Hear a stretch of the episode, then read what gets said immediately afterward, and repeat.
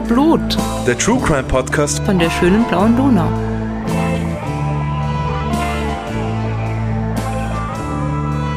Hallo liebe Leute, hier ist wieder die Podcast-Posse von der schönen blauen Donau. Und die Podcast-Posse, das sind Claudia, Rita. und Bernhard. Hallo. Grüß euch. Hallo. Wir haben heute wieder mal einen Sponsor. Manche von euch kennen ihn schon. Es ist MyWine aus dem schönen Untersiebenbrunn in Niederösterreich. Mit MyWine gibt es heute einen Vorgeschmack auf die Adventszeit, Yay. die leider schon vor der Tür steht. Hey. Nämlich, wir haben drei Glühwein-Variationen von MyWine hier stehen. Ja? Was habt ihr denn da für euch, liebe Kolleginnen? Rita, Ich habe da äh, 0,75 Liter Flasche My Wine Apfelzimt. Aromatisiertes weinhaltiges Getränk aus Österreich. Ihr kennt es schon, wenn ihr uns länger zuhört. Apfelzimtgeschmack, jeweils 3 von 5 Punkten und Süßungsgrad A 3 von 5 Punkten, weil wir nehmen immer die goldene Mitte. Das kann man sich nämlich aussuchen. Ähm, und das haben wir uns warm gemacht, weil My Wine hat uns äh, freundlicherweise erzählt, dass man das mit diesen Weinen sehr gut machen kann und dass die ja warm sehr gut schmecken. Und es draußen schon kalt ist, haben wir das getan. Und Ja. jetzt werde ich das probieren. das ist ein Rotwein, oder? Da, ja, das ist ein Rotwein. Und die äh, Basis dafür ist ein Zweigeld. Genau. Zum Wohl.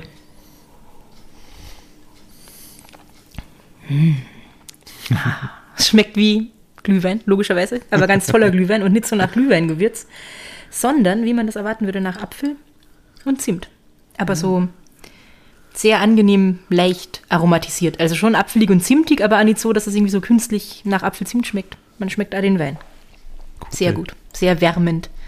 Bin schon ein bisschen betrunken vom ersten Schluck. Ich werde definitiv nachher auch probieren. Ja, auf Unbedingt. Jeden Fall. Ist toll. Claudia, was hast du? Glühwein.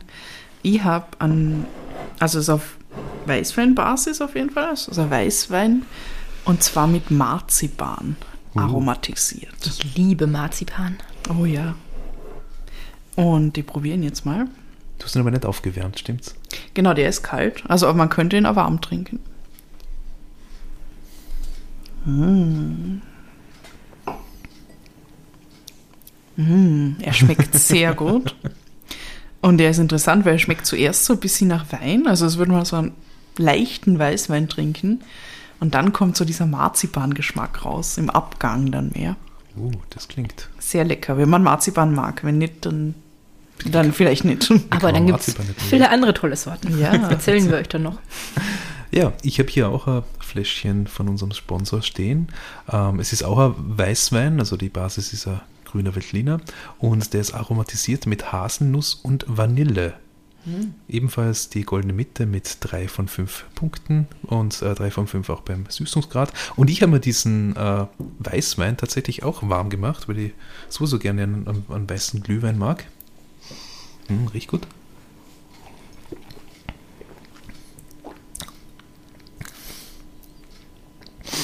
Das ist ein Geschmack, den ich noch nie erlebt habe. Also wirklich, also im positiven Weißwein. Und man, man hat das Haselnussaroma, das ein bisschen stärker ist als das Vanille, mein, also in meiner Empfindung. Schmeckt sehr gut. Kann man empfehlen. Ähm, ja, und wie wir jetzt schon gesagt haben, diesen, diesen Weihnachtswein von Maiwein kann man eben normal äh, trinken oder auch erhitzt. Jetzt wollt ihr noch ein bisschen was über die My Wine Weine wissen. Also sie kommen aus Untersiebenbrunn in Niederösterreich, das hat der Bernhard euch schon erzählt. Und äh, das sind Weine, die mit natürlichen Fruchtaromen versetzt sind. Äh, und die kommen von renommierten Weinbauern aus dem schönen Weinviertel. Mm, Und die My Wine Weine sind ohne künstliche Zusatzstoffe, nur natürliche Zutaten. Ihr könnt es entweder, wenn ihr die Gelegenheit habt, äh, ab Hof kaufen oder auch im Webshop. Und äh, diese schönen 0,75 Liter Flaschen, die wir da vor uns stehen haben, kosten 7,99 pro Flasche. Ihr könnt euch das äh, in Österreich natürlich, aber über die österreichischen Grenzen hinaus auf der Website bestellen. Und ab circa 100 Euro Einkaufswert ist die Lieferung dann kostenlos. Was nett ist für so Weihnachtsfeiern oder wenn ihr dieses Jahr vielleicht den, den riesen Menschenmassen am Adventsmarkt irgendwie entgehen wollt, dann könnt ihr euch da haben vielleicht einfach ein bisschen Glühwein selber machen. Ja. Weil es wird wahrscheinlich keine Weihnachtsfeiern geben heuer. Es wird wahrscheinlich keine geben. Und ich persönlich trinke sowieso im Winter immer gern ein bisschen Glühwein vom Einschlafen. Jeden Abend. Okay. Und diese Weihnachtskollektion gibt es nicht nur in der 0,75 Liter Flasche, so wie wir sie da gerade stehen haben, sondern wenn ihr kleinere Flaschen bevorzugt, dann gibt es auch die 0,25. Und es gibt dann ein Weihnachtspackage mit insgesamt sechs Sorten.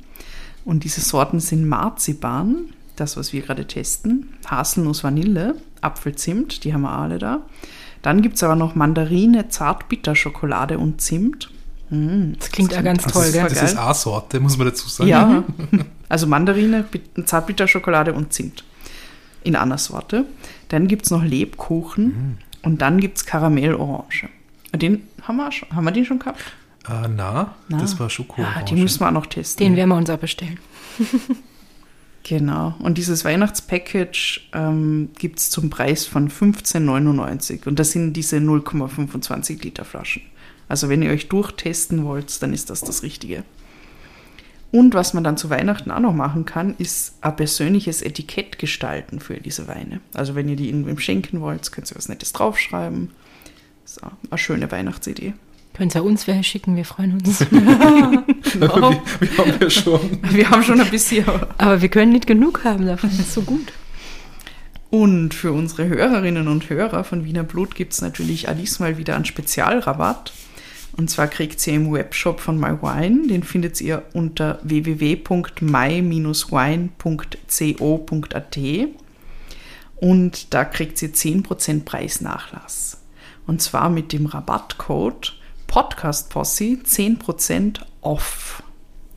Also Podcast Posse zusammen, das P ist groß, dann 10 und das Prozentzeichen und dann off, also OFF. In einer langen Wurst. Ganz genau, ja. Also, So. wenn ihr euch da eindecken wollt, dann könnt ihr ein bisschen Geld sparen und lasst uns wissen, wie ihr die Weine findet und viel Spaß damit.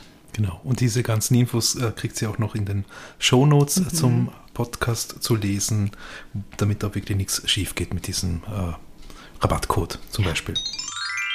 Bei uns gibt es heute eine Premiere und zwar haben wir das erste Mal einen Gast bei uns im Podcast. Und der Gast heute ist der Herr Christian Mader. Er ist Vorsitzender vom Verein Österreich findet euch, ein Verein, der sich unter anderem mit Vermisstenfällen beschäftigt. Wir möchten gern Vermisstenfällen ähm, da in unserem Podcast eine größere Bühne bieten und mehr Aufmerksamkeit zukommen lassen. Und deshalb werden wir heute mit dem Herrn Mader reden und ihm ganz, ganz viele Fragen stellen. Und bevor wir damit starten, braucht es eine Triggerwarnung, weil das wird nicht unbedingt lustig. Es wird sehr interessant, aber wahrscheinlich nicht sehr lustig, was der Herr Mader uns erzählt, weil es geht um Vermisstenfälle. Deswegen wollen wir euch nochmal sagen, wo ihr in schwierigen Lebenssituationen euch hinwenden könnt, wenn ihr mit jemandem reden wollt, wenn ihr Hilfe braucht. Ähm, in Österreich zum Beispiel das Kriseninterventionszentrum.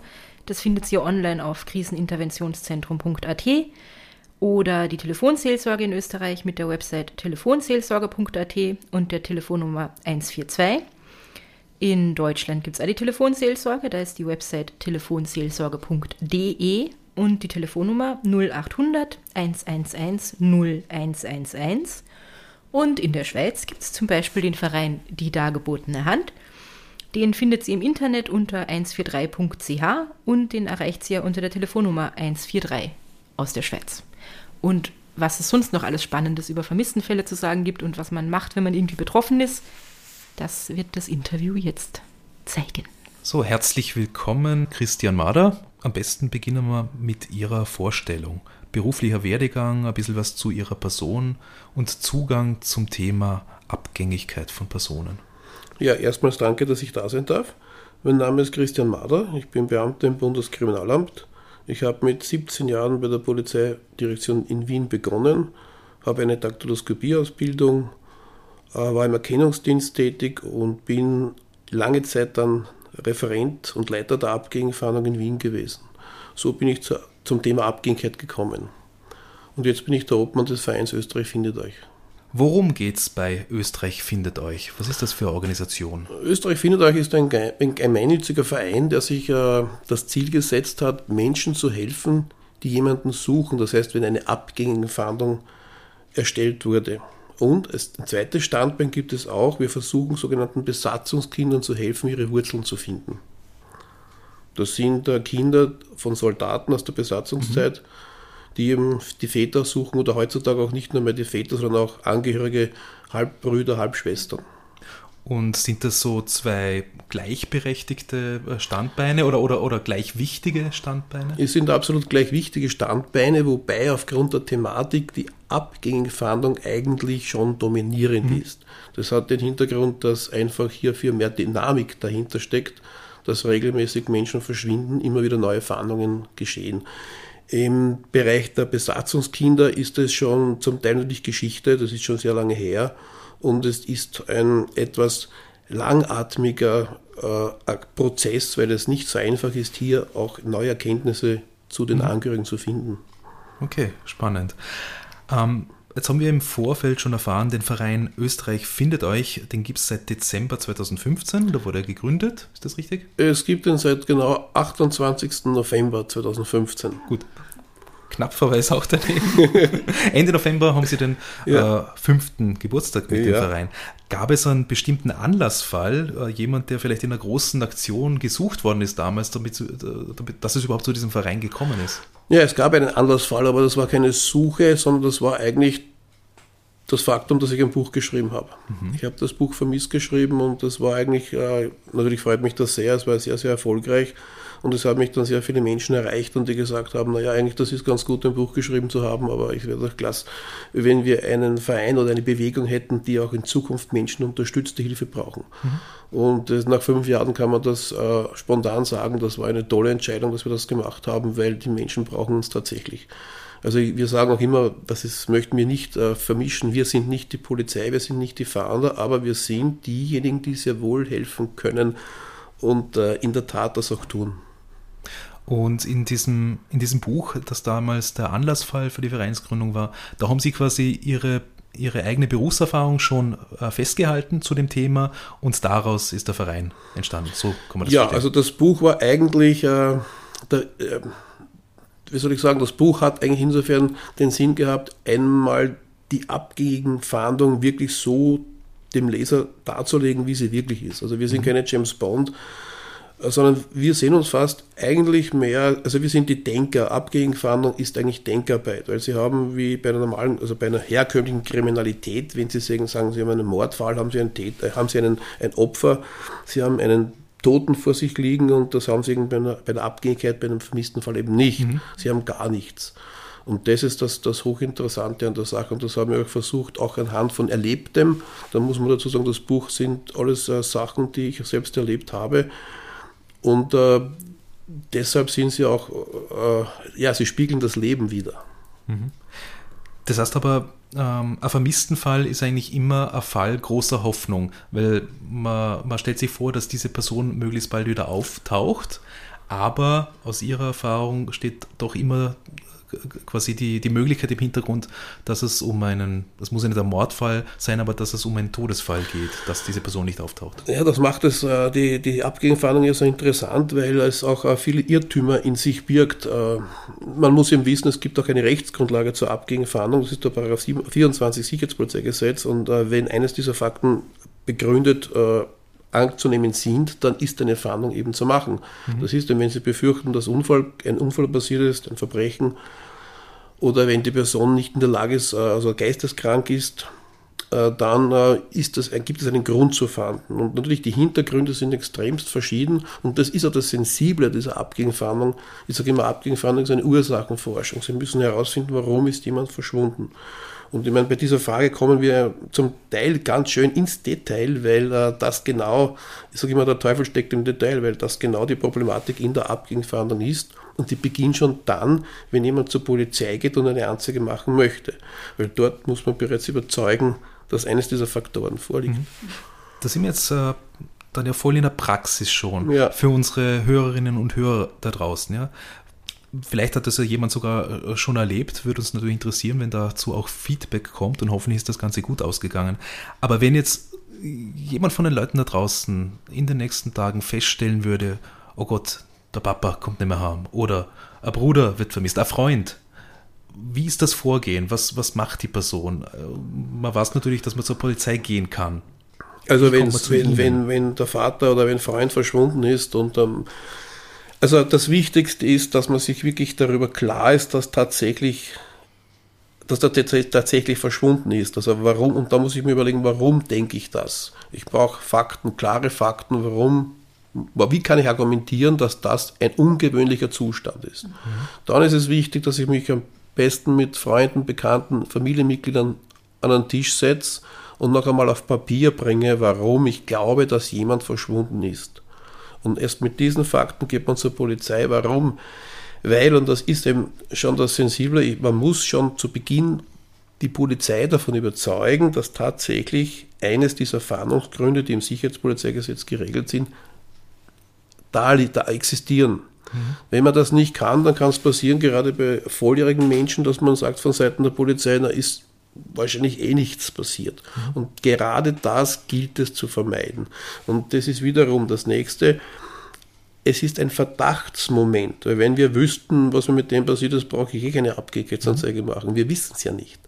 Das heißt, wichtig ist, begründen zu können, warum ich befürchte, Unfall, Verbrechen oder Selbstmord oder eben geisteskrank, Selbst- oder Gemeingefährdung. Und wenn ich das auf den Tisch bringen kann, dass das wirklich da sein könnte, dann habe ich eindeutig einen Fahndungsgrund, auch da hat auch die Polizei eine Rechtsgrundlage.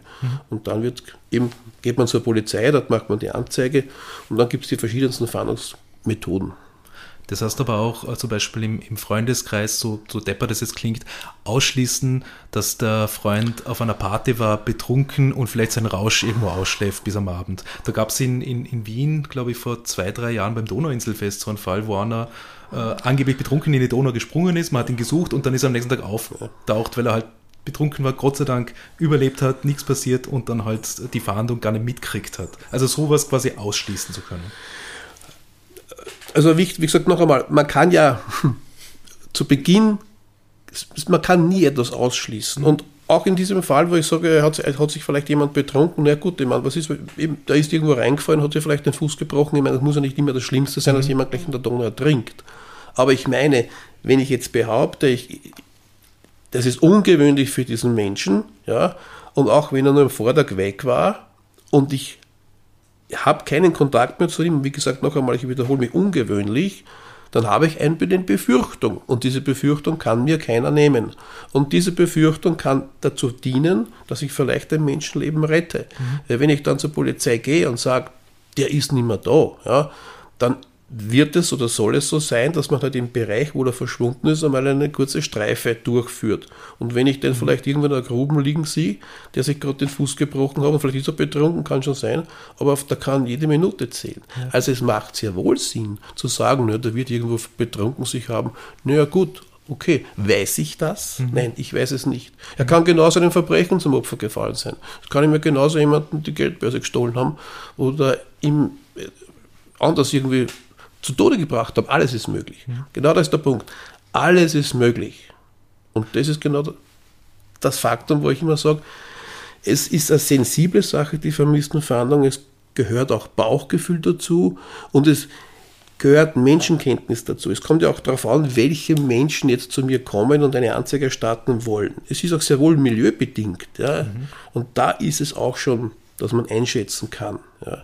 Man muss sich halt immer bewusst sein, und das ist eigentlich wirklich wiederum hochsensibel, was passiert, wenn ich jetzt eine Fahndung nach einem Menschen nicht einleite. Und da kann eigentlich, noch einmal, man kann mit dieser Maßnahme einem Menschen das Leben retten. Das ist eindeutig unumstritten. Da kann niemand was anderes behaupten. Das ist so. Weil er nicht weiß, was wirklich passiert ist. Ja. Ähm, Faktor Zeit fällt mir jetzt dazu auch ein. Ähm, so in, in, in, TV-Serien und oder überhaupt in Filmen haben wir das alle schon gehört, diese berühmten 24 Stunden, vorher tut die Polizei nichts. Ja? Was hat es denn damit auf sich? Kennen Sie das vielleicht aus anderen Ländern und wie ist das Öst in Österreich?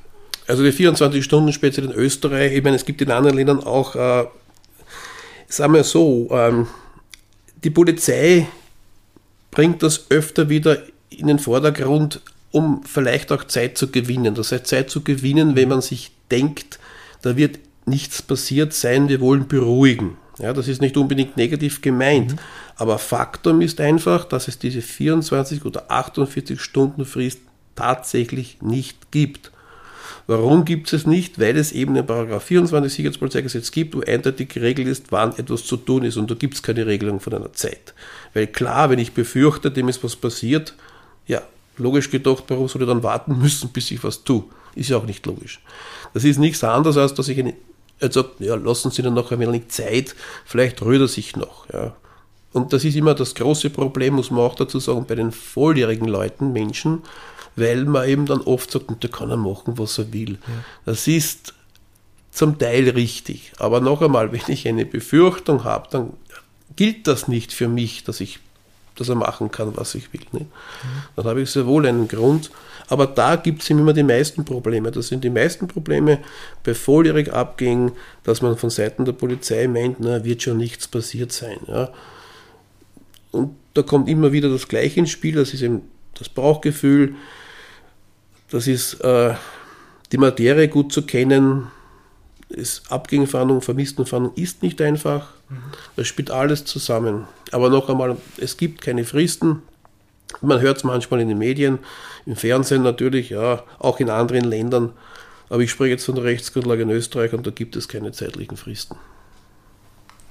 Und wie wäre das jetzt, wenn, also in den seltenen Fällen, wo Kinder verschwinden, gibt es da bestimmte Auflagen, die Nein. sich verändern im Vergleich zu Erwachsenen? Ja, insofern, weil wenn Kinder verschwinden, gibt es eigentlich, ja, da, da läuft sofort, sofort die volle Maschinerie los. Mhm. Ich habe zuerst erwähnt, es gibt ja verschiedene Fahndungsmethoden und Möglichkeiten. Ähm, zum Beispiel bei Kindern ist es so, dass man in der Regel sofort Fahndungen veranlässt, in die Medien geht. Äh, also wirklich also alle Möglichkeiten, die das, äh, die, alle Instrumente, die praktisch also zur Verfügung stehen. Das ist das etwas anderes beim Volljährigen Abgängen, das ist aber klar, weil es hier ganz andere Ermittlungshintergründe sind. Wenn dann, ich rede jetzt von Kindern wirklich mit sechs, sieben Jahren zum Beispiel oder acht, neun, wo ich sage, wo ist der hinkommen, da ist es ganz klar, dass da einfach schon einmal die Bedenklichkeit da ist. Mhm. Das ist eben genau das.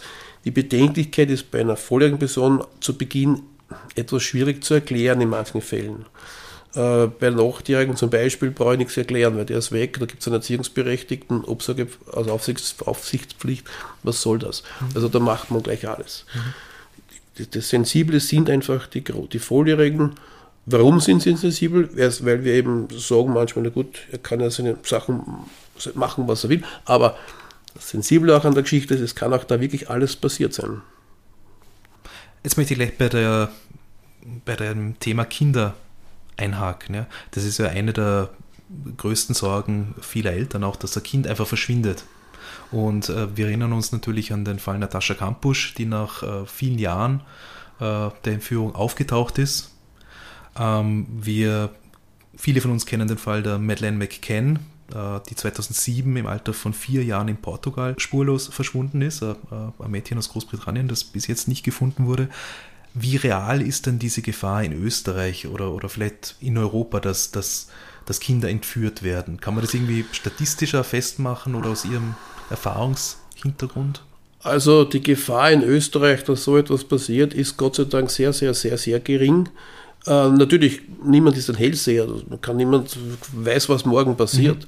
Mhm. Nur wenn ich äh, die Jahre zurückblicke, dann muss man sagen, in Österreich war das, wie Sie erwähnt haben, Natascha Kampusch, äh, eigentlich ein Sonderfall. Und es gab dann noch die Julia Kürer, die abgängig war. Ja. Aber zu sagen, das ist eigentlich ganz, ja, das ist eigentlich eine tolle Angelegenheit in Österreich. Es funktioniert die Abgängeverhandlungen nach Kindern absolut und wir brauchen uns eigentlich keine unbegründeten Gedanken oder Ängste machen, dass hier etwas, äh, dass wir Kinder haben, die wir plötzlich nicht mehr finden. Wir hatten auch diese Fälle seither nicht mehr. Und wenn Kinder verschwinden, dann sind sie in den in kürzester Zeit werden sie wieder gefunden. Das sind vielleicht ein paar Stunden. Ja. Also Österreich ist in dieser Hinsicht wirklich sicher. Wobei man sagen muss, wie ich schon erwähnt habe, niemand kann hell sehen. Natürlich kann es passieren, dass morgen ein Kind entführt wird. Das ist mhm. ganz klar. Ähm, kann, man, kann man umgekehrt sagen, dass wenn Kinder zu Tode kommen durch Fremdeinwirkung, dass es dann eher unwahrscheinlich ist, dass da im Vorfeld ein Entführungsfall da ist? Weil die, die Julia Kürer, die sie es genannt haben, die war erstens äh, schon älter, die war, glaube ich, 15, 16, sie war schon jugendlich. also- ich bin jetzt nicht sicher, ob da Entführung dann im Hintergrund war. Die war halt dann logischerweise verschwunden.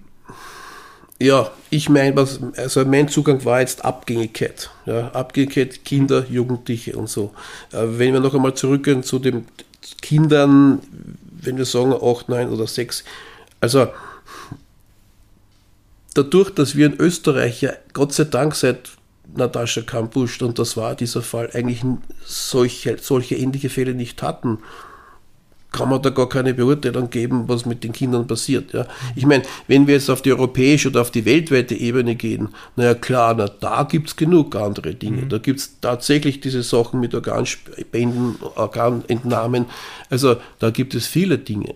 Dafür gibt es ja auch zum Beispiel Envaliat Europe, das ist ja auch eine tolle Sache, die gegründet wurde, die sich sehr stark auch mit diesen Entführ Entführungen, muss man dann schon so sagen, beschäftigt. Das sind im es gibt ja auch viele äh, andere, also in den Ländern viele, viele, viele äh, Aktivitäten bezüglich Abgänge vermisster Kinder. Da muss man immer wieder sagen, dass wir kommen wieder zurück zu Österreich. Wir haben ja Gott sei Dank eine gute Situation hier bei uns in Österreich. Wir haben ja diese Probleme alle nicht. Also wir brauchen eigentlich nicht unbedingt ein neues zusätzliches Fahndungsnetzwerk, wie zum Beispiel eben bei Alert Europe ist, ist eine tolle Sache. Aber in Österreich schafft das wirklich die Polizei, weil es ja tolle, ein tolles Konstrukt ist. Da muss ich natürlich anschließen, warum dann Österreich findet euch als Verein. Weil der Verein ja explizit seinen Schwerpunkt auf die Angehörigenbetreuung legt, auf die Öffentlichkeitsarbeit über die Social Medien, auch über die anderen Medien und weil wir schon aufgrund unserer Erfahrung und des Fachwissens helfen können, vielleicht Fakten auf den Tisch zu bringen, die der Polizei dienlich sind. Also wir haben da eigentlich, wir sehen uns da eigentlich sehr, sehr ganz schön stark aufgestellt. Und äh, das ist auch, was die Vergangenheit zeigt, mit Erfolg verbunden, weil wir, wir erstens haben wir schon also zur hm, positiven Fahndungs, Fahndung oder zum positiven Fahndungserfolg beitragen können und vor allem, was man immer wieder kann, eigentlich regelmäßig, wir geben Angehörigen einen Halt.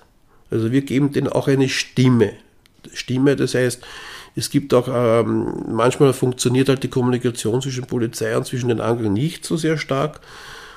Da gibt es vielleicht manchmal Schwierigkeiten. Warum? Weil es um die Kommunikation geht. Das ist auch ein Punkt von uns. Wir sprechen mit diesen Angehörigen, wir reden. Und wenn man nur da sitzt und sich in die Augen schaut, aber das sind Menschen.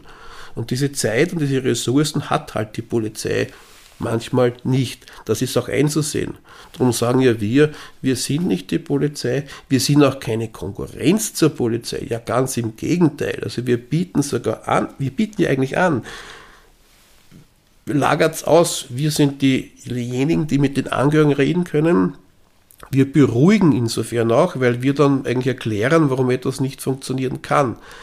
Also, das ist, es sind so viele Felder, die unser Verein mal übernehmen kann, eigentlich um mitzuhelfen, dass sich die Polizei wirklich auf, das, auf die Fakten konzentrieren kann.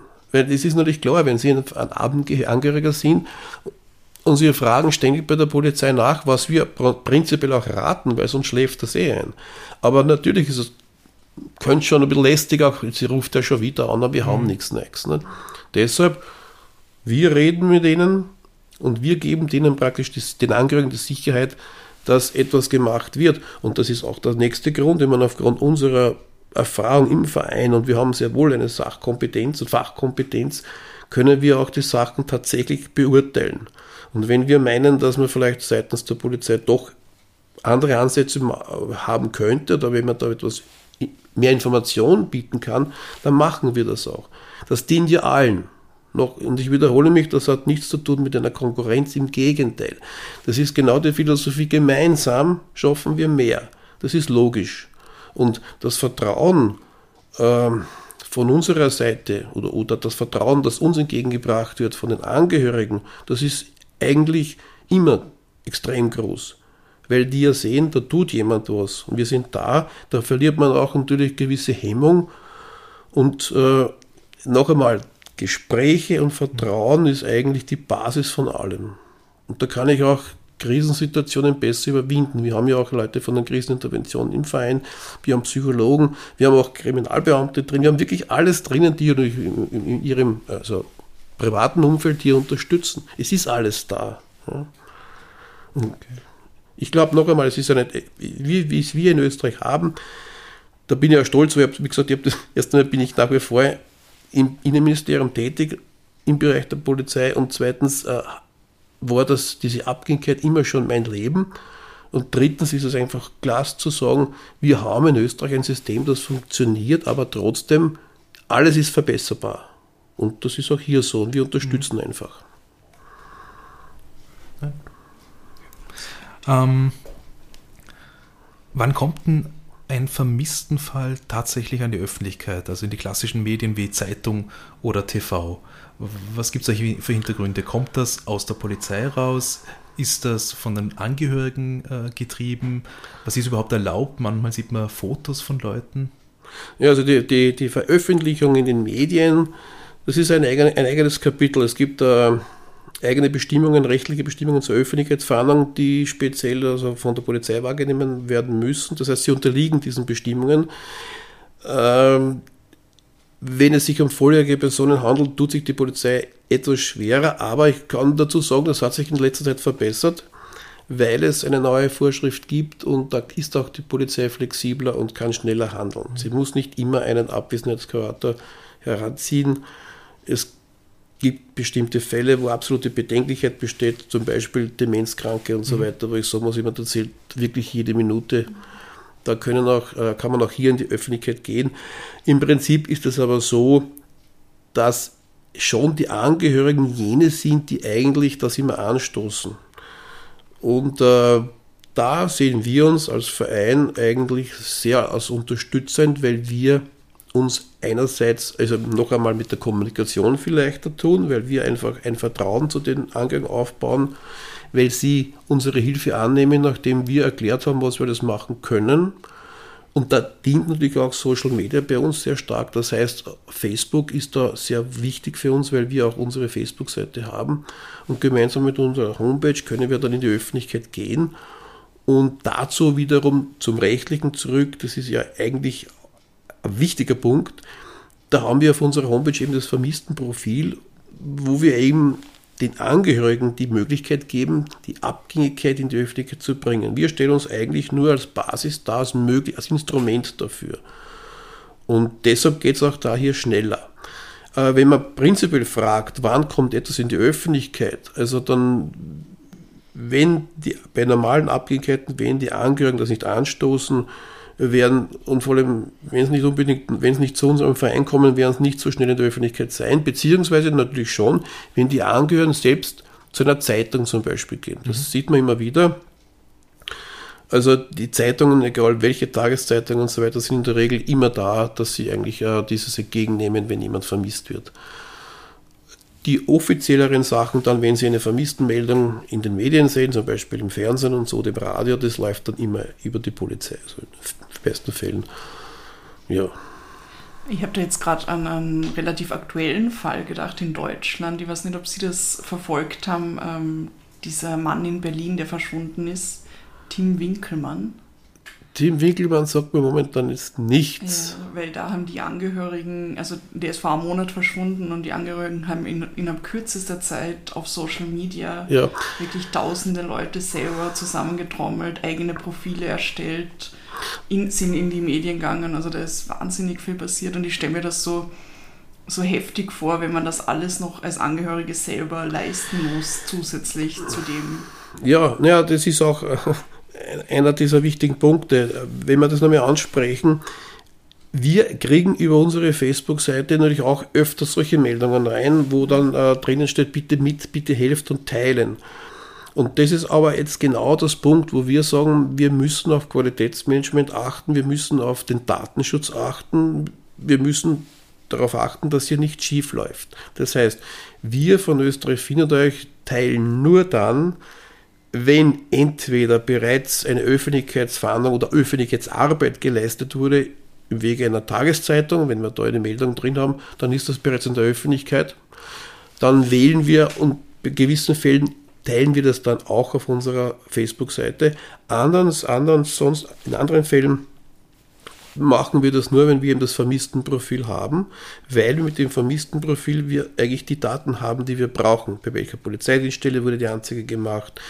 Äh, wer will jetzt oder wer sucht eigentlich, dass er in die Öffentlichkeit geht? Ist das ein Familienangehöriger? Sind das Freunde? Ich habe die Kontaktdaten von ich kann rückfragen. Also wir machen auch nichts in der Regel, ohne rückzufragen.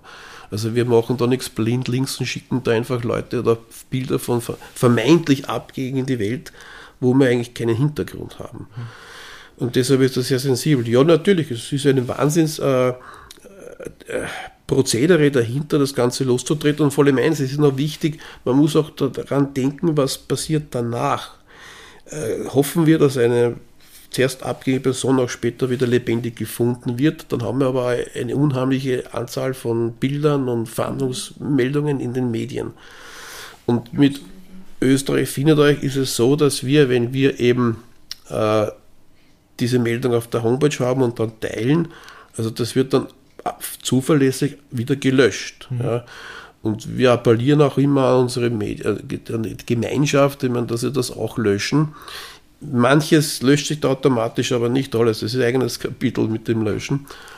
Aber das Problem sehen wir auch, wenn Sie googeln, haben Sie manche Tageszeitungen, manche Medien drinnen, wo auch noch auf etwas hingewiesen wird, was eigentlich nicht mehr ist. aktuell ist. Ja. Also das ist uns bewusst, dass es sensibel ist. Deshalb machen wir Öffentlichkeitsarbeit nur mit ausdrücklicher, mit ausdrücklichem Ersuchen von Angehörigen. Und das ist vielleicht auch ein wichtiger Punkt, seitdem wir das machen, ist mir, sagen wir mal so, kein einziges Mal passiert, dass jetzt irgendjemand sich gemeldet hätte und gesagt hat, warum ist mein Bild da? Ja. Mhm. Einmal hat mich jemand angerufen, das hat aber, das war aber auch gut so, weil die Gründe, es hat eine Abgekehrtanzeige gegeben, die Gründe, warum er gesucht hat, waren plausibel. Man hat wirklich begründet befürchten müssen, dass hier etwas passiert ist. Das hat derjenige auch verstanden, hat nur gesagt, ich bin jetzt eh da, äh, ich möchte halt nur keinen Kontakt haben. Und ich habe gesagt, ja bitte, dann gehen Sie auch zur Polizei, weil die müssen das auch wissen. Und äh, habe das dann einfach gelöscht. Das war es eigentlich nicht. Mhm. Aber das ist alles legitim und plausibel. Und das Resultat zählt. Na, wir haben, er hat sich gemeldet, also die Abhängigkeit ist eigentlich gelöst gewesen. Mhm.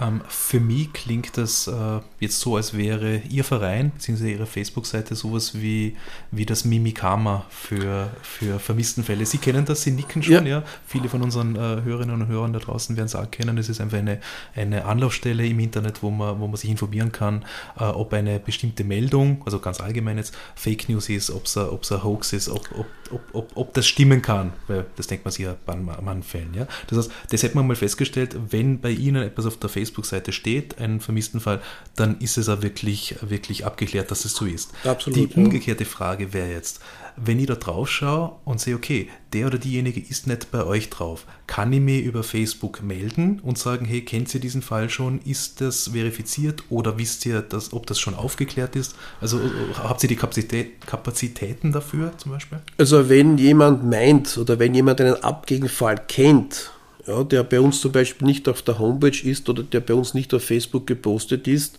dann kann er sich bei uns melden und nachfragen. Tatsache ist natürlich, dass wir nicht alle Fälle veröffentlichen, weil wir nur dann aktiv werden, wenn Angehörige kommen. Ja. Mhm. Äh, vielleicht auch noch eine Information, das hat das Bundeskriminalamt hat auch auf, auf seiner Homepage ähm, eine eigene Seite für Vermisste also Abgänge Volljährige und Minderjährige und dort gibt es auch Bilder von Abgängigkeiten. Das sind halt diejenigen, die mit einer Öffentlichkeitsfahndung mhm. gefahndet werden. Ja. Okay, okay. Ähm, gut, jetzt haben Sie schon, das haben Sie schon gesagt, Manchmal kommt es äh, leider vor, dass dann äh, jemand gefunden wird und da ist ein Todesfall. Ob das jetzt durch Unfall oder, oder durch Fremdverschulden ist, lassen wir jetzt mal dahingestellt. Äh, dann werden natürlich immer wieder Leute gefunden. Das ist der Idealfall. Und dann gibt es aber noch Leute, da haben wir auch schon im Vorfeld drüber geredet, die wollen eigentlich nicht gefunden werden. Aus welchem Grund auch immer. Ja? Jetzt würde mich interessieren, oder uns interessieren, wie gehen Sie oder wie geht die Polizei damit um? Und zweitens, ähm, Gibt es nachvollziehbare Gründe, warum jemand einfach untertauchen will? Also ist auch persönlich nachvollziehbar, nicht nur rechtlich? Ja, also zum einen der Beginn ist einmal immer dasselbe. Es wird jemand vermisst. Es ist jemand abgängig, jemand meint, da muss was passiert sein. Also wir kommen immer wieder zurück zum 24 Sicherheitspolizeigesetz, wo wir drin haben die Gründe, warum jemand als abgängig gemeldet werden kann. Gut, jetzt ist die Abgängigkeitsanzeige losgetreten und die Polizei, Polizei macht die Fahndungsmaßnahmen. Jetzt kommt entweder die Person selbst zur Polizei und sagt, ich bin eh da, mir ist nichts passiert, oder die Polizei findet die Person irgendwo und aufgrund der Befragung stellt man fest, ich möchte mit Angehörigen und Freunden, ich möchte einfach mein Leben, mein eigenes Leben führen, ich möchte einfach meine Ruhe haben. Ne? Was passiert dann? Das ist absolut legitim. Erstens einmal, die Abgehkeit wurde geklärt, zu Recht die Anzeige gemacht, Ursachenforschung geklärt. Und dann geht die Polizei zu denjenigen, die die, der die Abgehkeitsanzeige gemacht hat und sagt schließlich, die Person ist gefunden, aber wir, er, die Person möchte den Aufenthalt nicht bekannt geben. Das war's, weil das ist ein volliger Mensch, das ist genau eben das Recht, das ist genau das, was man manchmal auch sagt, naja, der kann er machen, was er will. Ja, das stimmt. Wenn man abgeklärt hat, ob nicht ein Verbrechen passiert ist oder ein Unfall und so. Das. Aber das sind eigentlich immer die Gründe, äh, die, die Maßnahmen, die man setzt. Ich muss dem sagen, dass die Person nicht abgängig ist, aber wo er sich aufhält und warum, muss ich nicht, darf ich ja gar nicht. Ähm, die zweite Frage war, wie gehen wir vom Verein damit um? Mhm. Ist dasselbe. Das heißt, äh, wenn wir was erfahren, wo die Person sich aufhält, erstens einmal schicken wir die Angehörigen immer auch zur Polizei, ja, weil wir dann sagen, wir haben die Nachricht bekommen. Mhm. Nur muss man dazu sagen, ist, wenn wir informiert werden, ist das ein wenig sensibler, weil wir natürlich nicht die Möglichkeiten haben, die rechtlichen wie die Polizei. Weil wenn mich jemand anruft und sagt, ich bin eh da, das kann jeder machen. Das heißt, die Polizei an und für sich muss dann noch klären, ob das die Person auch tatsächlich ist. Theoretisch könnte ja, theoretisch könnte ja ein Verbrechen passiert sein und jemand sagt, ich bin nicht da, mhm. war vielleicht der Täter und der ist gar nicht, das ist nicht die Person. Ja. Aber die Frage war ja, wie gesagt, was passiert, wenn jemand gefunden wird und sagt, ich will nicht, nicht. Also dann sagt man einfach den Angehörigen nicht, also schon, dass er da ist, aber nicht wo. Und das andere noch, die Gründe, warum man verschwinden kann, die gibt es genug. Also wir müssen uns ja vorstellen, wir sehen das manchmal im Fernsehen, es gibt sogar sogenannte Aussteiger, die möchten ein neues Leben beginnen. Es gibt einfach äh, zerrüttete Familien oder mhm. einfach das, die, den Willen, ein Leben zu beginnen, alles hinter sich zu lassen, einfach neu zu beginnen. Ja. Das sind so, so, so auch für mich nachvollziehbare, nachvollziehbare Fakten, die auch in der Realität passieren. Wobei man dazu sagen muss, ich hatte auch in meiner früheren Abgegenverhandlungszeit auch so einen Fall. Das war wirklich die klassische Fremdenlegion, gibt's, hat es damals wirklich gegeben. Und äh, Andererseits wieder, wenn ich so jetzt betrachte, die letzten fünf Jahre, wo das wir in unserem Verein auch verfolgen, ist mir das kein einziges Mal noch passiert jetzt. Mhm. Und äh, natürlich kann man sagen, ja, du weißt das ja nicht. Aber das ist auch so ein, ein Schwerpunkt oder ein Plus, was wir haben, oder da muss ich wirklich sagen, was ich persönlich habe, weil ich ja das Ganze gemacht habe. Und weil für mich das immer eine Besonderheit war, weil man die Abgehigkeiten sehr wohl in Schubladen geben kann. Man kann Abgekehrten ein wenig einteilen und wenn man das gemacht hat, dann wird man noch weiter selektieren. Ich habe das schon mal in einem Buch erwähnt, das ist so wie eine Zwiebel. Nicht? Eine Schale nach der anderen, bis man reinkommt, wo man hingehört. Mhm. Aber es geht. Und wenn ich das so betrachte, also, dass jemand das abgemeldet wird und eigentlich nur abgehauen ist, aus der Vereinstätigkeit in den letzten fünf Jahren könnte ich das jetzt nicht nachvollziehen. Und wenn es so wäre, dann sind das wirklich die wenigsten Fälle. Das heißt aber, äh jetzt quasi äh, Flucht vor Verpflichtungen ist aber nicht abgedeckt. Das heißt, wenn einer Nein. geht und sagt, ich habe keine Lust mehr, Alimente für drei Nein. uneheliche Kinder zu das zahlen. wird dann schon der Straftatbestand. Also das, ja, genau. Okay, ich mein, also, also ja. diese persönlichen Gründe, die sind, die sind anders. Ja, man muss, wie ich schon gesagt habe, im Endeffekt ist, das ist gut, im Endeffekt liegt eigentlich eine Straftat dahinter, aber wenn Sie es so wohl und klar betrachtet, zu Beginn, ja, absolut. Kann theoretisch die Kindesmutter kommen und kann sagen, mein Ex-Mann ist verschwunden. Muss ihn abgekehrt melden, ich fürchte, mir ist was passiert. Mhm. Ist, er, ist er plausibel. Und dann ist es zuerst eine Abgängigkeitsfahndung. Aber aufgrund dessen, wenn man die Fahndungen dann lostritt und eigentlich die Recherchen beginnt, kommt man drauf, hey, da zahlt er nichts mehr. Und dann kommt man eigentlich auf andere Sachen drauf. Und das ist eben für mich dann die Ursachenforschung, wo ich dann sage, okay, jetzt ist mir eigentlich klar. Und dann wird halt nicht im Wege der Abgängigkeit gefahndet, dann wird einem vielleicht auch gefahndet noch wegen Abgängigkeit, weil es könnte jetzt trotzdem ja ein Unfall passiert sein. Er kann ja trotzdem ermordet worden sein und er kann trotzdem sich selbst umgebracht haben. Ja. Das ist nach wie vor. Aber dazu kommen dann noch andere Fahndungsmaßnahmen wegen irgendeiner äh, vermeintlichen Straftat. Und dann, also wenn wir jetzt zum am anderen Teil der Zwiebel kommen sozusagen, dann gibt es Fälle, wo die Person einfach nicht mehr auftaucht. Und zwar über Jahre lang. Können Sie sagen, wie häufig sind solche Fälle und, und was, was macht man dann? Also wie, wie geht man als Angehöriger damit um? Ja, also ich kann Ihnen keine absolute Zahl nennen, aber ich kann sagen, dass es Gott sei Dank wenige sind. Also wenn Sie prinzipiell die ganze Landschaft der vermissten und Abgängenfahndung hernehmen, haben Sie vielleicht haben Sie eine Auf Aufklärungsquote von 98 bis 99 Prozent. Jetzt haben wir im Jahr ungefähr 11.000 Abgehketten. Das ist also wirklich. Ähm, aber es gibt natürlich Fälle, wo eben die Person nicht mehr zurückkehrt. Also auch gerade auf unserer Homepage gibt es ja solche Fälle. Wir haben auch in unserem Verein ein Vorstandsmitglied, wo der Mann schon fünf Jahre weg ist. Also äh, das sind so Dinge, die vorkommen. Das Interessante daran ist dann eben die Frage, warum. Also wir haben ja zum Beispiel ähm, äh, die Jennifer Scharinger, das ist ja auch ein Thema, äh, wo man wirklich ein Verbrechen befürchten muss. Äh, wir haben den Norbert Reidel, das ist eben auch ein Fall von unserer, vom Vorstandsmitglied, wo der Mann weg ist, wo man eigentlich fürchten muss, dass vielleicht Selbstmord passiert ist, allerdings nicht klar ist, ob das tatsächlich so ist. Ich habe immer die Meinung vertreten, dass er wirklich zu jenen gehört, die vielleicht doch noch ein neues Leben beginnen wollen, den letzten Tagen. Mhm. Das kann sein. Ähm, wie gehen die Angehörigen damit um? Ja, das ist genau der Punkt. Also die Angehörigen haben Riesenprobleme.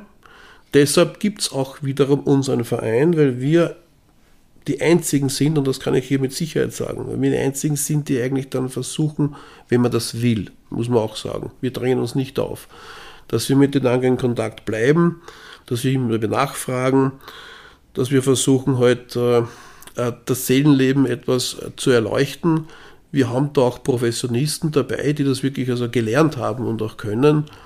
Wir versuchen ja auch immer wieder mit Zusammenkünften die Leute zusammenzubringen, Gleichgesinnte.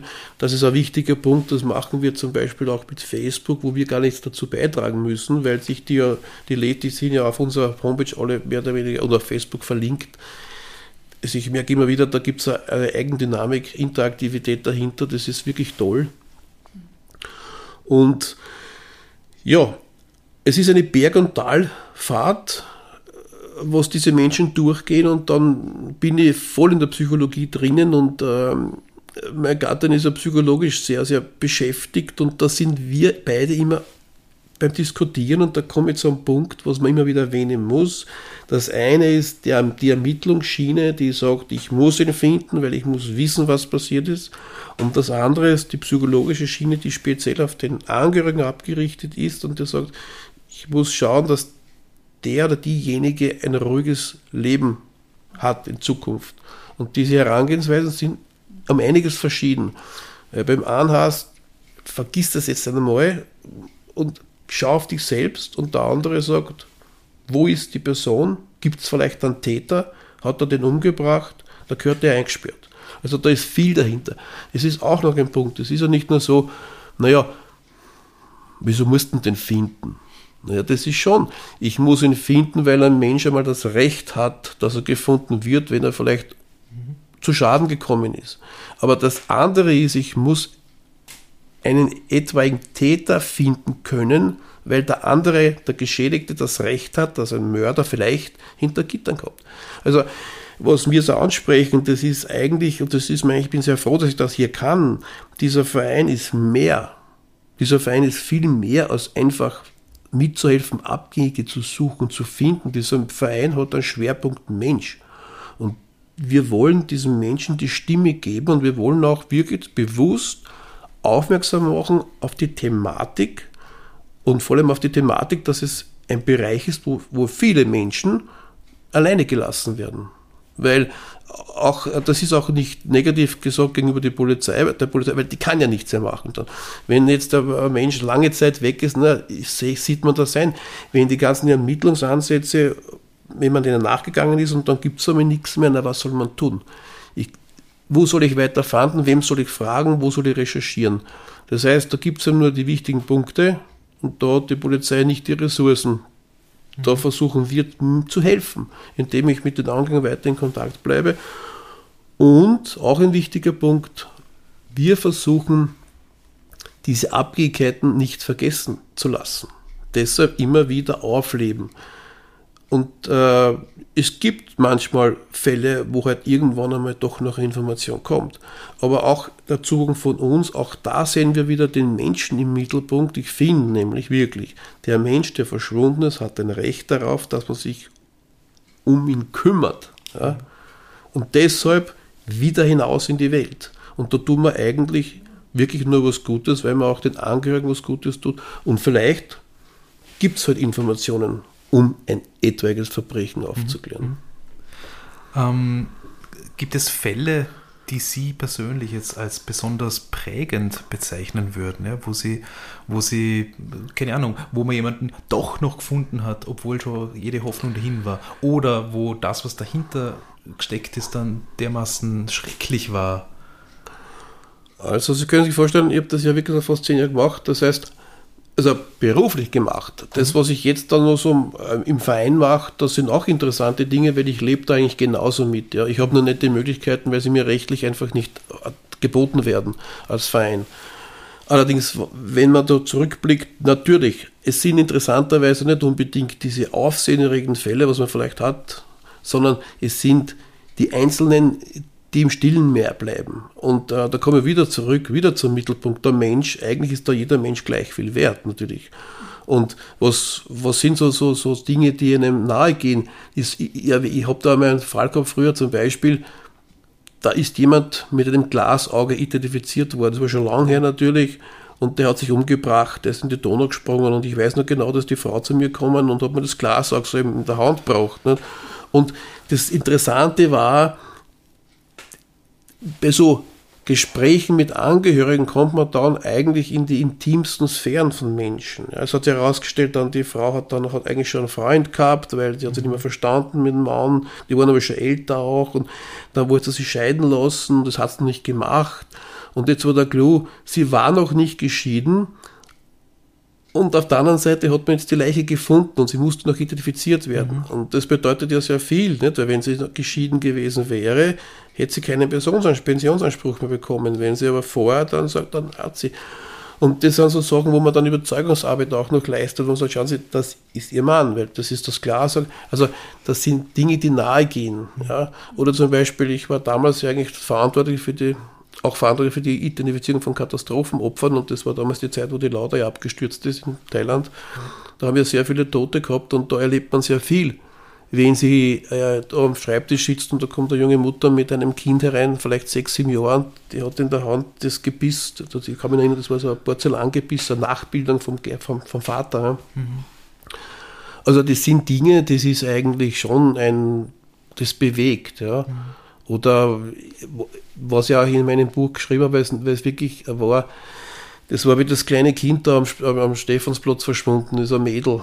Ich glaube, ich weiß es gar nicht, was es war. Ich weiß nicht, wie alt das war jetzt, aber eh sechs herum kann schon sein.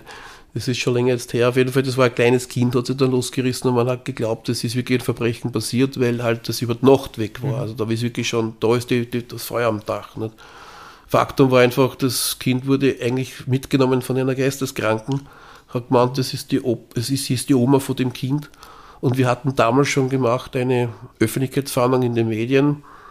Und aufgrund dessen, das hat zufällig ein Psychiater gesehen, der diese Frau behandelt hat.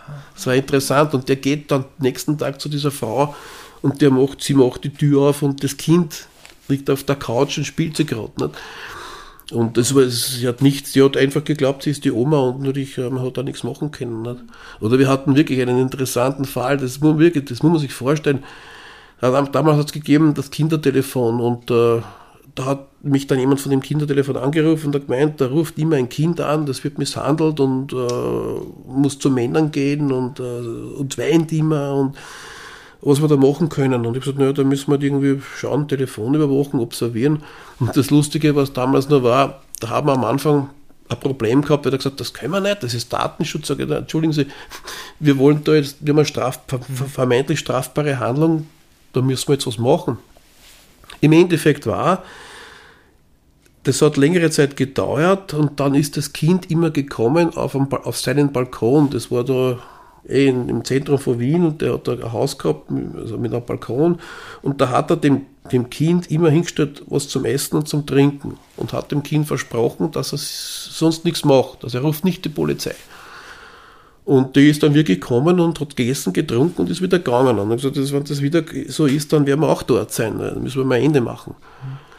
Im Endeffekt war das aber so, dass das vermeintliche Kind gekommen ist es sind da die Kollegen dort gestanden haben gewartet und dann haben sie das Kind versucht anzuhalten, nur hat es plötzlich Kräfte entwickelt und am Ende hat man festgestellt, das war eine 40 oder 45 Jahre alte Frau.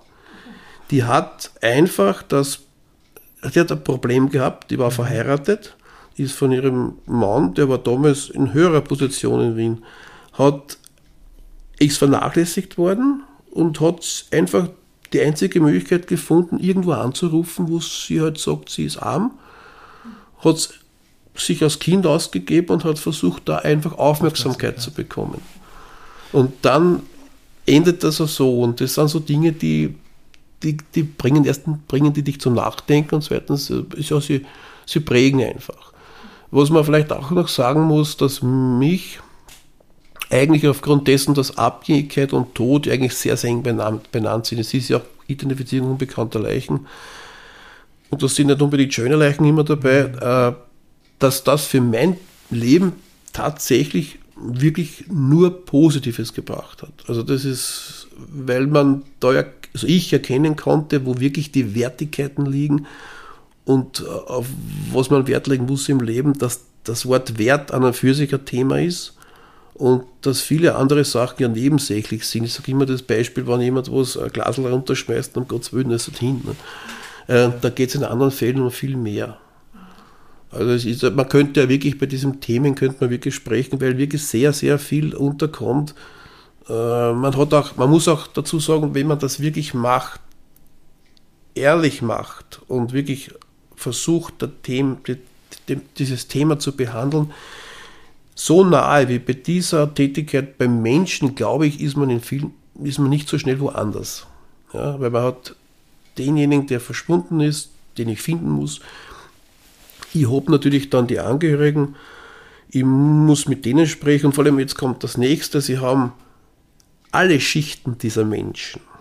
Also ich hatte das tatsächlich so, ich hatte damals einen Unterstandslosen und gleichzeitig war die Schwiegermutter für einen damaligen hohen Politiker verschwunden. Und jetzt muss man sich vorstellen, es geht ja schon, kommt ja schon darauf an, wie ich mit den Leuten spreche. Es ist ja schon einmal das Gespräch ein anderes. Und du musst immer das Gespräch so finden, dass du angenommen wirst, dass du verstanden wirst. Weil nur wenn ich akzeptiert werde, werde ich viele Sachen erfahren. Das heißt, man muss versuchen, überall authentisch zu sein. Bei dem einen, der auf der Straße sitzt und lebt, und beim anderen. Und das sind so Dinge, die mich auch beschäftigt haben, aber die ich eigentlich hochinteressant gefunden habe und äh, das mir auch sehr viel gebracht hat. Der Mensch ist sehr interessant, hat so viele Facetten und man kann wirklich nicht sagen, der kann keinen umgebracht haben oder der hat einen umgebracht, weil das ist alles falsch. Hatte ich auch schon. Ein Mörder sitzt vor mir, verurteilter Mörder sitzt vor mir, seine Lebensgefährtin ist verschwunden. Ne? Da schaut man zu Beginn gleich mal, mhm. dann denkt man sich, bumm. Ne? War aber auch kein Straftatbestand dahinter, sondern das war eine betrunkene Partie und die Gattin oder die Freundin ist auch wieder auftaucht. Also unheimlich viele Facetten. Wow. Und sie sind offensichtlich nicht verzweifelt an den, an, an den äh, schierchen Dingen, die man da auch, auch sieht. Nein, ich bin überhaupt nicht verzweifelt. Ich, äh, äh nein, ich bin gar nicht verzweifelt. Vielleicht, man muss dazu sagen, das ist auch ein interessanter Zugang. Aber wissen Sie, wenn Sie eine Leiche vor sich liegen haben, ja, dann ist die tot. Das kann ich eh nicht ändern. Ich kann jetzt nur mehr schauen, warum ist sie tot und eventuell einen eventuellen Mörder schauen, dass man den hinter Gittern bringt. Wenn Sie jemanden haben, der schwerst verletzt ist, dann haben Sie ein anderes Problem, weil da müssen Sie wirklich gucken, dass, dass der das überlebt. Und das ist ein anderes Prozedere. Da sind Sie viel mehr im Stress. Weil da müssen Sie denken, was Sie noch alles falsch machen könnten, das vielleicht und so weiter und so fort. ne? Also es gibt auch andere Berufe, die, glaube ich, noch vielleicht viel mehr belastender sind. Aber natürlich, man kommt schon ins Denken, vor allem äh, wenn es sich um Kinder handelt. Ich hatte damals auch, das war Kindesmord war das, war schon länger her natürlich, eben zu meiner Zeit. Und da hat die Kindesmutter das Kind in die heiße Badewanne geworfen. Und da gibt es natürlich auch die Obduktionsbilder und so weiter. Und da sieht man da, da mehr oder weniger eine Leber, die wirklich gekocht ist. Also gibt es auch. Also und das wird Ihnen jeder äh, Polizist oder Kriminalbeamter wird Ihnen bestätigen. Also wenn es um Kindesdinge geht, wird jeder hochsensibel. Und darum auch, wie wir zu, am Anfang begonnen haben, also wenn Kinder verschwunden sind, dann werden Sie sehen, wie die, eigentlich die Polizeimaschinerie anfährt, Vollgas gibt, ne, damit man schaut, dass, da, dass man noch retten kann. Äh, wenn Sie sich jetzt einen Fall aussuchen könnten, wo Sie sagen, der Fall verdient mehr Reichweite, mehr Aufmerksamkeit, da muss noch mehr getan werden, welcher wäre das? da? Gar keiner, weil nämlich es gibt nicht auszuwählen, wer be- besser oder wer weniger ist. Es ist ein Mensch, der ist verschwunden. Und deshalb, das Einzige, was ist beim Auswahlen, dass man halt sagt, wenn man einschätzt, und das ist wiederum, vor allem das ist eigentlich Polizeiarbeit und nicht das Bauchgefühl. Ja, sage, in vielen Fällen sind es zum Beispiel 15-, 16-jährige Mädchen, auch Burschen, aber meistens Mädchen, die halt gerne einmal davonlaufen und wieder kommen. Das ist klar, dass man das anders einschätzt. Ist auch eine Gefahr, birgt natürlich auch eine Gefahr, weil es könnte gerade bei dem Fall was passiert sein. Aber es ist trotzdem ein Unterschied, wenn ich jetzt das Mädel betrachte und auf der anderen Seite habe einen 80-jährigen demenzkranken Mann, der einfach von verschwunden ist. Muss ich da mehr befürchten. Nicht? Also, aber im Prinzip ist es so, für mich ist Mensch Mensch. Und alles muss eigentlich zum Ziel haben, find den Menschen lebendig wieder. Ähm, Herr Mader, mit dem, mit dem Verein Österreich findet euch, ähm, haben Sie vor allem die Facebook-Seite, glaube ich, als, als Kommunikationsmittel, als, als äh, Plattform, wo Leute Ihnen Informationen zuspielen, die von dort geteilt werden, wo, wo einfach Reichweite entsteht. Ja?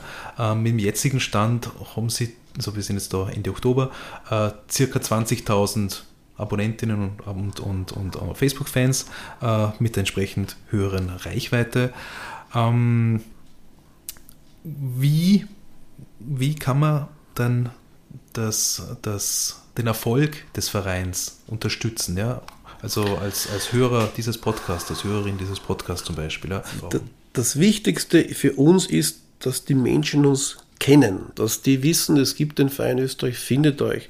Weil wenn, ich, wenn jemand Hilfe braucht, kann die nur gewährt werden, wenn der weiß, wo er hingehen kann, dass er Hilfe kriegt. Das eine ist natürlich klar, wenn jemand als abgängig gilt, dann ist die Polizei sowieso der erste Ansprechpartner. Aber dann kommen halt die Folgeaktivitäten. Und da, wie ich schon erwähnt habe, da sehen wir uns sehr wohl in der Pflicht. Ich sage das bewusst sogar schon Pflicht, weil wir gesehen haben und es bestätigt, sich bestätigt hat, dass wir wirklich gebraucht werden. Wir werden angenommen. Es geht um Information, es geht um Betreuung. Das heißt, für uns im Sinne dessen, dass wir dann auch helfen können, ist es wichtig, dass wir bekannt sind. Das erreichen wir natürlich mit viel Likes, weil wenn ich viel Likes habe, weiß ich, dass ich da Abonnenten habe, die das immer wieder lesen und die das auch verteilen. Ich habe zum Beispiel heute schon wieder, habe ich gekriegt, da gibt es gibt's einen, einen Abgehenden aus Niederösterreich, äh, wo ein Verwandter mir uns geschrieben hat, dass wir, wir unterstützen können und die haben geschrieben, ja bitte, aber ihr müsst das Vermisstenprofil ausfüllen, ja, und ich mache nichts. Und, äh, und da sieht man, so funktioniert dass man muss bekannt sein. Das ist ja der Grund, warum ich bei je- jeder Möglichkeit dankbar bin, wenn wir in der Öffentlichkeit sind, sei es jetzt auch hier zum Beispiel oder woanders, weil ich damit erreichen kann, dass wir bekannt werden. Es ist natürlich klar, wer bekannt ist und wer sagt, dass er helfen kann, will, muss das auch dann tun. Und das ist ja auch bei uns die Riesenherausforderung, Das muss ich natürlich gestehen, weil je mehr wir bekannt werden, desto mehr sind wir auch gefordert zu helfen. Und deshalb haben wir auch versucht aufzubauen, bereits ein österreichweites Netzwerk, wo wir die Sektionsleitungen aufgebaut haben, das natürlich noch immer nicht das Endstadion sein kann. Das heißt, unser Ausbau soll weiter erfolgen. Es gibt natürlich immer Träume, Träume braucht man, sonst erreicht man nichts. Also im, im, im, besten Fall sagen wir, wir haben jeden Bezirk, der unsere Sektion vertritt in den Bundesländern. Ja, das sind einfach wirklich Sachen, die man erreichen möchte. Und dazu wiederum brauchen wir auch die Bekan den Bekanntheitsgrad. Vielleicht auch eine wichtige Angelegenheit, es wurde erst bei, bei uns vor kurzem wieder nachgefragt, wie schaut es aus mit einer Mitgliedschaft? Weil unser Verein hat ja auch echte Mitglieder. Mhm. Die Mitgliedschaft ist uns erwünscht, natürlich, wir freuen uns drauf, allerdings müssen wir dazu sagen, wir sind doch sehr sensibel, weil das der Aufgabenbereich auch sensibel ist. Das heißt, es gibt Mitglieder, wir, wir brauchen auch Mitgliedsbeiträge. Wir müssen ja von mhm. was leben auch. Wir haben nicht sehr viel Geld und wir brauchen das, was wir kriegen für die Homepage und so weiter, das verschlingt Geld. Ähm, darum sind wir auf Spenden angewiesen. Nur, wenn ich jetzt zum Beispiel aktiv sein möchte, dann brauche ich auch jemanden, der im Verein unterstützen kann. Und da sind uns Mitglieder schon wichtig. Allerdings, das kann nicht jeder machen, weil es kann nicht jeder mit den Menschen reden. Ja. Es kann nicht jeder irgendwie vielleicht, äh, hat das sensibel nicht in sich. Aber er kann zum Beispiel uns unterstützen bei der Homepage-Gestaltung und bei anderen mhm. Dingen. Ja. Oder es gibt auch Mitglieder, die sind einfach nur dabei als Mitglied, weil sie einfach stolz sind, dass es uns gibt und dass sie dabei sind. Ja. Aber da sind wir einfach sensibel mit der, mit der Wahl, Auswahl und äh, checken halt einmal, was möchte der eigentlich. Äh, aber sonst äh, wünschen wir uns ein größer werden der Community und man muss dazu sagen, wir sind nicht nur Österreich. Also wir haben ja schon wirklich Schweiz und Deutschland. Und äh, was wir auch schon hatten, wir hatten aus Brasilien schon eine Antwort bekommen und aus Amerika, aus den Vereinigten Staaten, da ist so eine unbekannte Leiche gegangen. Äh, wir sind auch verbunden natürlich bei unserem zweiten Stand bei den, bei den Besatzungskindern auch in anderen Ländern, aber eben, wie gesagt, der Schwerpunkt ist eben hier bei den Abgekehrten. Also der Bekanntheitsgrad ist schon ganz schön, aber der muss noch mehr werden. Jetzt haben Sie einiges gesagt, was man sozusagen als, als äh, Privatperson machen kann. Ähm, auch im Vorgespräch haben Sie erzählt, Sie haben auch äh, Unterstützer in anderen Organisationen oder Vereinen oder was. Ich erinnere mich, Sie haben von, von äh, einer Suchhunde-Staffel äh, geredet. Vielleicht wollen Sie dazu noch was sagen und vielleicht äh, gibt es Organisationen, wo Sie sagen, äh, aus der Richtung könnte man noch mehr brauchen oder überhaupt was braucht. Das wäre unsere Hilfe, wenn wir, wenn wir das Gespräch finden würden.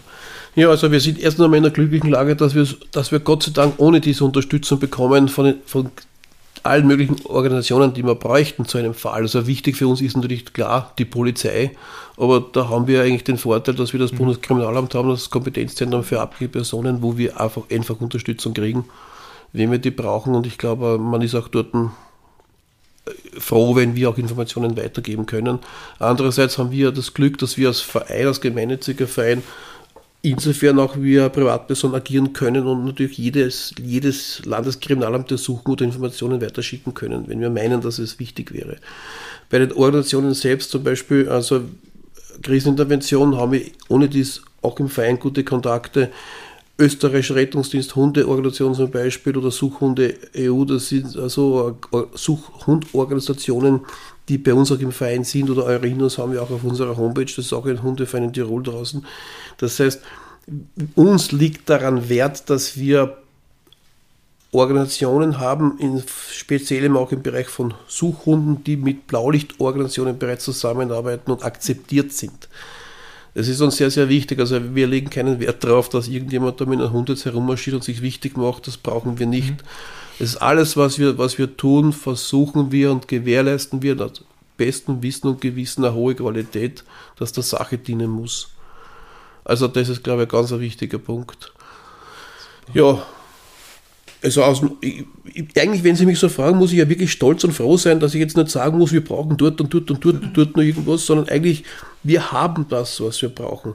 Natürlich sind wir froh, wenn wenn wir das weiter ausbauen können und wenn jemand sagen könnte, könntest du unsere Hilfe brauchen. Aber wie gesagt, das Klasse ist eigentlich, es ist vorhanden.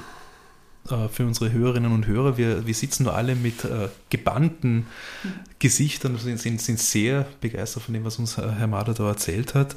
Ähm, vielen Dank für Ihren Besuch. Ähm, wie gesagt, für uns auch eine Premiere, als, als erste Mal einen Interviewgast da zu haben. Äh, danke euch beiden auch für die Vorbereitung. Die, die Fragen haben wir offensichtlich ganz gut getroffen. Ja, es ist ein schöner, sag mal, ein schöner runder Bogen gewesen, finde ich jetzt.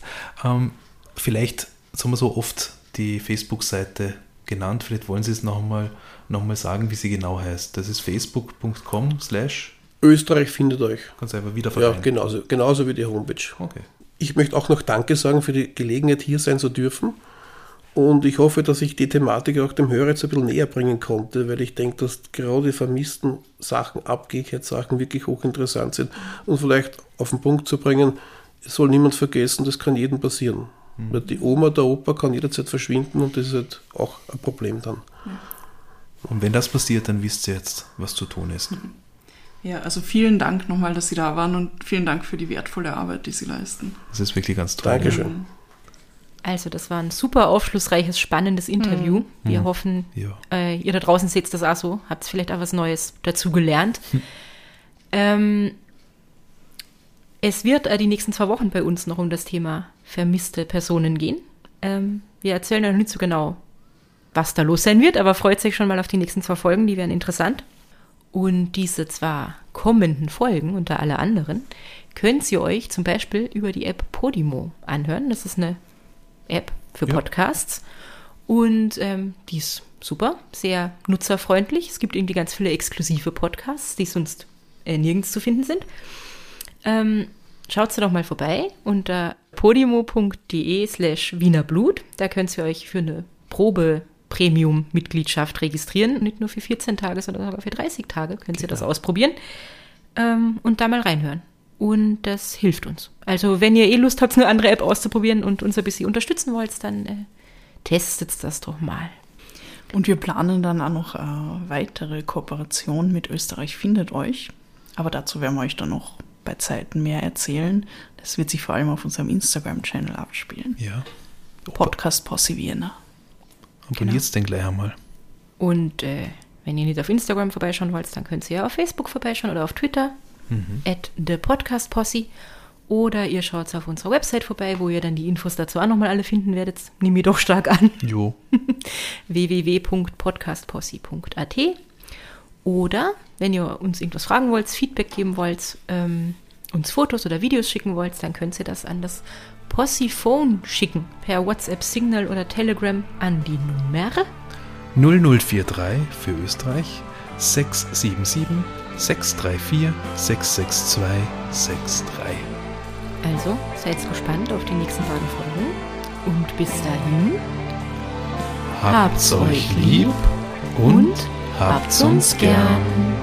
Baba. Baba.